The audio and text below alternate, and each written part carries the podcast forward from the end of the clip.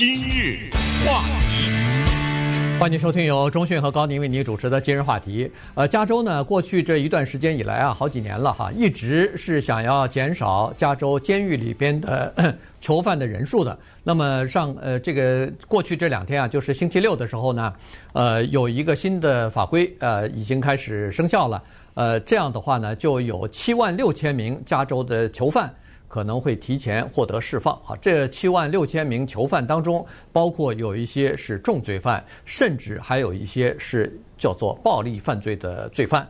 那么有甚至有少数的是终身监禁的犯人，只不过他们是终身监禁有两种，一种是不得保释的，呃，不得假释，呃，不能假释出来的，这个是一种；另外一种呢是终身监禁可以假释、可以保释出来的，假释出来的。那么我们所说的是终身监禁可以假释的这些人啊，有的是如果符合条件的话，是可以提前释放的，或者是假释出来的。那今天我们就把这个事事情啊跟大家讲一下，因为这个在华人的社区当中引起蛮大的反响的。在周末的时候，我都接到一些呃微信啊，大家都在传这个消息，说是哎呀，又有很多人出来了，我们的这个社会的安全啊等等，大家的呃可能会受到一些影响啊，受到一些威胁等等。所以我们把这个整个的情况跟大家简单的介绍一下。对，那首先要承认一个事实，就是减少监狱人口和公共安全这两件事情是矛盾的。对，呃，这是肯定的啊，这没有什么争议的一个事情。也就是说，放出来的囚犯越多，对公共安全的危险也就越大。这个我希望就这个问题不能再有什么争议的啊。呃，但是情况也要搞清楚，就是这七万六千人是礼拜六宣布可以提前释放，不是礼拜一突然之间全出来了。呃，这个也不是这个情况。这个七万六千人提前出狱，可能很多年以后，也不是一天，呃，是陆续的，陆陆续续。对，有的是很多月以后，有的是很多年以后。所以呢，我们要看两个情况，就是第一。这些是些什么人，就可以提前释放？第二，就是什么原因导致加州的监狱里关了这么多人，以至于美国的最高法院都有裁决，就同意联邦法官之前的裁决，让加州减少监狱的人口，让加州监狱人满为患的一个原因之一就是三振出局，啊，这个大家都听过了哈，三振出局。有二振和三振，就只要你是重犯罪，那么对你呢就有罪加一等，就量刑也有增加。如果你是第三次的话，哪怕是到超市偷一根烟、偷一盒烟，这个就终身监禁了，对不对？你就出局了。这打棒球，第三阵您就出去了。是这个原因呢，导致在二零零六年的时候呢，加州的监狱人口。变成了十六万，这个是全美国最多的，创造了这个记录，所以才有后来的陆陆续续的一些改变，甚至有老百姓投票同意的两次投票同意让一些囚犯提前释放。还有原因就是过去呢有一些什么抽根大麻啦，对不对？这种非常轻的罪，或者是小偷小摸啊等等，这些呢。都因为加州的严厉的执法，使得他们的刑期增加了。所以呢，后来二零零六年的时候呢，我们就看到有十六万人没有监狱了，把一些什么废弃的体育场啊，呃，还有一些社区什么活动中心，对，全改临时关押的地方，关押这些犯人。所以在二零一一年的时候，美国最高法院。就说你有你地方法官有一个裁决，让你提前释放，最高法院同意，必须得这样做。然后在二零一四年的时候，加州的选民就投票了，加州的选民投票说可以对一些比如说轻罪啊啊或者等等这些人可以提前释放，这里面包括什么用了少量的毒品或者偷价价格比较低的。当时还有具体的金额呢，对不对？偷了多少钱的？什么九百块钱以下？啊，什么提前释放了？这是二零一四年，在二零一六年的时候呢，选民再次投票，再次同意让一些相对来说比较轻的罪犯离开监狱。这么一来一往呢，在二零零六年的十六万的囚犯就变成了后来的十七十一万七千。嗯，然后后来又在递减，对可是现在看来还是不够。对，呃，十一万七千人呢是在疫情之前。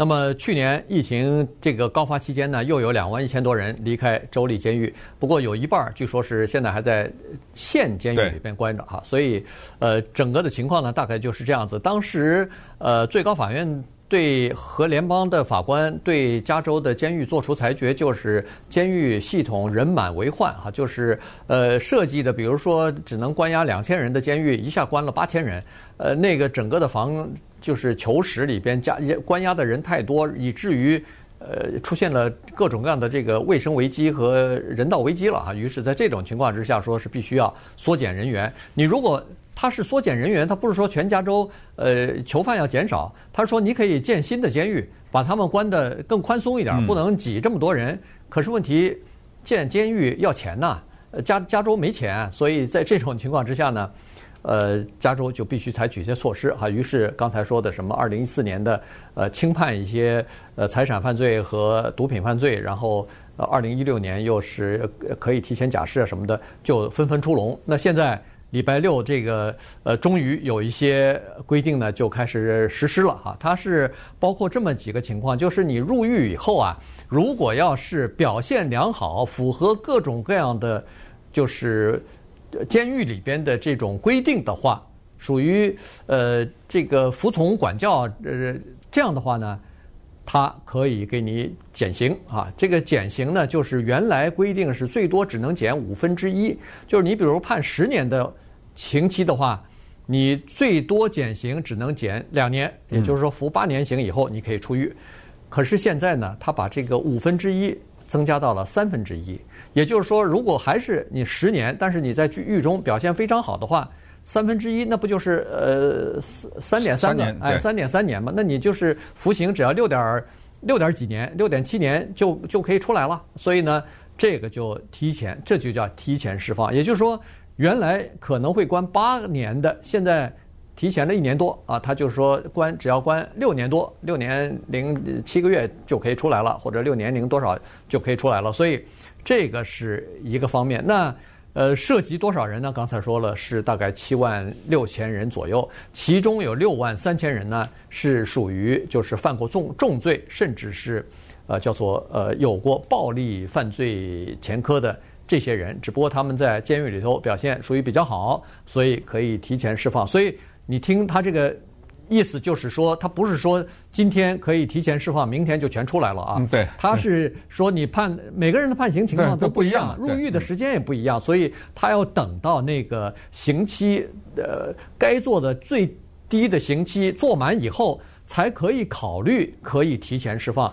那要从现在到那个刑期满的时候，他如果再在狱中有不良的表现的话，那这个这个条件马上就取消了。对，另外是不是有这么一条啊？就是说，不管你是哪种情况，你所剩的那个刑期不能多于五年。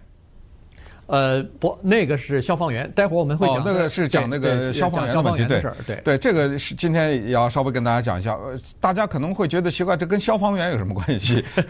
这个呢，有直接的关系，就是。我们看到的那些穿着消防衣在山林当中扑野火的那些人当中，有好多人，好几千人是囚犯。嗯，那接下来的问题是，哎，一个囚犯他怎么可以去做消防员呢？呃，这些情况我们等一下跟大家再讲一下。但是呢，关于在监狱中有良好表现这一点呢，也提一下，就是任何一个囚犯呢，他在监狱里面。不管是积分也好，还是有点数也好，它是有所谓良好表现加分这个情况的。对，呃，不管你是一个经济犯罪，你是什么财务啊，包括是白领犯罪，还是商人呐、啊，这种都有一个东西叫做监狱中的表现。当然，有一种罪行，那种恶性的杀人的那个，你表现再好也没用了啊，因为那个叫做。死刑犯人那个等死的那一一类不算，还有一个叫终身监禁不得假释这种啊，那你表现再好也没用啊。对啊，所以刚才说到的终身监禁可以假释的这样的人，在那个七万六千人里占多少呢？两万人，对吧？嗯。呃，那里面有两万这样的人，那么就是看他们要具体看他们犯的是什么罪。那么关于良好表现这一点呢，有一些代表所谓受害者的家人的这些团体也提出一些异议，因为现在给人一种感觉是只替囚犯说话，怎么没有人替受害者说话呀？对不对？对，就是这些囚犯他一定是伤害了某些人，所以才进到监狱里。那么你提前释放，你对那些受害者是不是公平呢？这些组织的有些发言人说呢。这个咱就不知道了啊。说在监狱当中，这个良良好表现点数啊，是假如你积了多少多少点，突然之间你有一个不良表现，它并不抵消你之前的那些点数。等你以后表现好的时候，它继续往上加。那么这个就使得那个点数好像变得意义不大了，对不对？对，有点走，是不是这样？那既然有这个组织这样说，那么我们倾向于相信，也可能是这样。那么稍等会儿我们再看看。什么人可以去救火？他有没有钱？他去救火，对不对？嗯、对，他可不可以减刑？以及这些人为加州啊，不管是税收啊，还有各方面，做出过什么样的贡献？今日话题。欢迎继续收听由中讯和高宁为你主持的今日话题。这段时间呢，跟大家讲的是加州有一些囚犯啊，七万六千名囚犯有可能获得提前释放的这个机会啊。呃，但是呢，还有一个问题呢，就是呃，大家都呃不太了解的，但是在前次呃这个投票当中呢，曾经有过这么一个提案，就是囚犯消防员的这个事儿啊，就是说囚犯消防员、囚犯消防员能不能提前。呃，获得假释、提前获得释放的这个情况，其实呃，在加州啊，用囚犯来做消防员这事儿，扑灭加州的野火这件事儿呢，从二次世界大战开始就一直延续到今天了，一直都有这方面的这个项目。呃，只不过大家不太了解而已，所以今天我们来跟大家大家稍微说一下。一说到二战，我们都知道，大部分的年轻人那个时候都去当兵去了，嗯、都到前线去打仗去了。呃，保卫国土也好，是帮助盟军在抗击德国法西斯的进攻也好，所以呃，实际上呢，在国内的这个青壮年就已经非常少了，尤其是就是男性嘛，哎，对对男性的青壮年比比较少，而消防员要求的又都是青青壮的这个男性啊，所以呢。监狱里边的囚犯就为这个特殊的情况呢，提供了一些额外的劳力。于是，在那个时候呢，就征用了一些这个。囚犯吧，呃，就让他们充当消防员。当然，也不是每个人都符合资格的。今天我们就来讲一下，有哪些人可能符合资格。符合资格以后，你还要接受哪些培训啊？因为你去做消防员，不是说两眼一摸黑的就让你去做去。这个里边有一些基本的培训啊，要要求了解，呃，这个比如说防护防护野火的一些。呃，基本的常识，然后如何救火，然后如何紧急的救援、疏散人群，这里边其实学问挺大的。对，说到这个呢，就是呃，让我想到利用囚犯啊，呃，为国贡献力量呢，这个后来一度被浪漫化了哈。我们看过很多电影，包括什么《加里森敢死队》啊，什么，呃，包括韩国政府也曾经组织过一些死囚去到北韩进行行刺啊，什么，基本上就是这样。反正呢。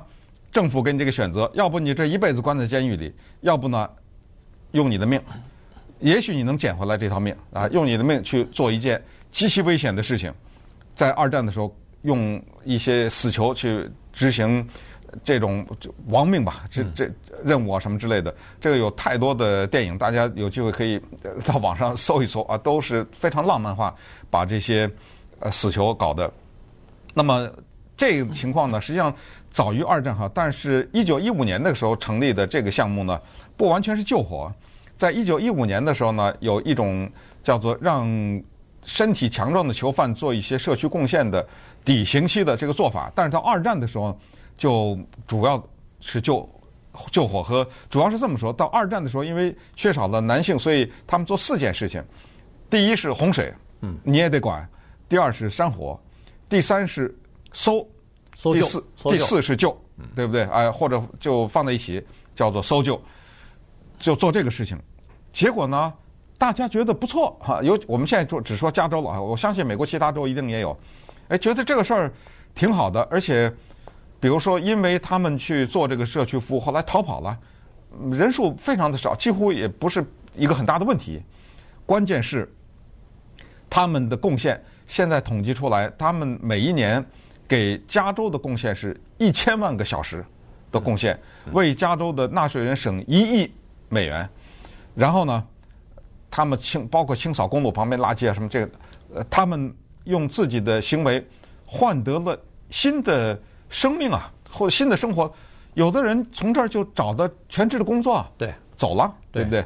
因为他们受这个和其他的消防员一样的训练，其他的消防员入门的这个培训啊什么的，他们一样都要进进行这个培训。如果你被挑中去做消防员的话，每个星期是每个星期吧，还是要进行至少一个礼拜的全职的培培训嘛？啊，对，就是不是每个呃不是每个星期，就是每个月你必须要做四个小时的。进一步的培训啊才可以，所以它有一些具体的要求和规定的，再加上你的身体必须要符合条件，而且你必须要自愿的去做啊，没有人强迫你，你你，但是你自愿提出来说我愿意去做，那么就可以哈。所以这个消防员的工作，其实囚犯也一样，他们也是有荣誉感的，他们。去觉得自己利用自己的这个呃呃，就是技能去救救援野火什么的，救助别人，有的时候他也愿意做的。很多的时候他不是在前线的，他有的时候在清完了以后的清理的现场啊什么的，对不对？清理这个隔火层啊、隔火带啊什么的。这个比关在那个水泥的监狱里要好很多啊。对对，他就不在他就不在监狱里头待着了，他就到外面的营地里头待待着。那么这里头呢，当然也有一些好处和这个奖励他们的方案。首先是他们可以拿钱了。这个呢，呃，是有薪水的。嗯，不过这个薪水呢，我仔细看了看，我反复看了两遍，我还觉得不太相信。但是确实它是这样子的，薪水呢是每天两块九到五块三之间，就看你干什么啊，看看你干什么，然后劳动强度到底怎么样，这个是你的薪水。除了薪水之外呢，还有一个东西他们是看重的，就是你在外边营地里头每一天可以抵消你两天的刑期。对，啊，就是加倍啊，所以你十年的这个刑期的话，那可能你做五年的消防员不就出来了吗？这就等于是你把刑期都做完了。当然，这里头有一个规定，就是刚才所说的，你还先要服刑。服五年以后，他说是你的刑期最后剩下不到五年的时候，你才能够去申请这个消防员的工作。而且呢，有一些罪罪犯呢是不可以申请的，比如说性犯罪分子，他不能做这个消防员；比如说是这个呃曾经逃跑过、越狱过的这些人，他不能做消防员。还有一类人是纵火犯，他不能去做消防员。别到时候你出去以后就去纵火去了，这就麻烦了。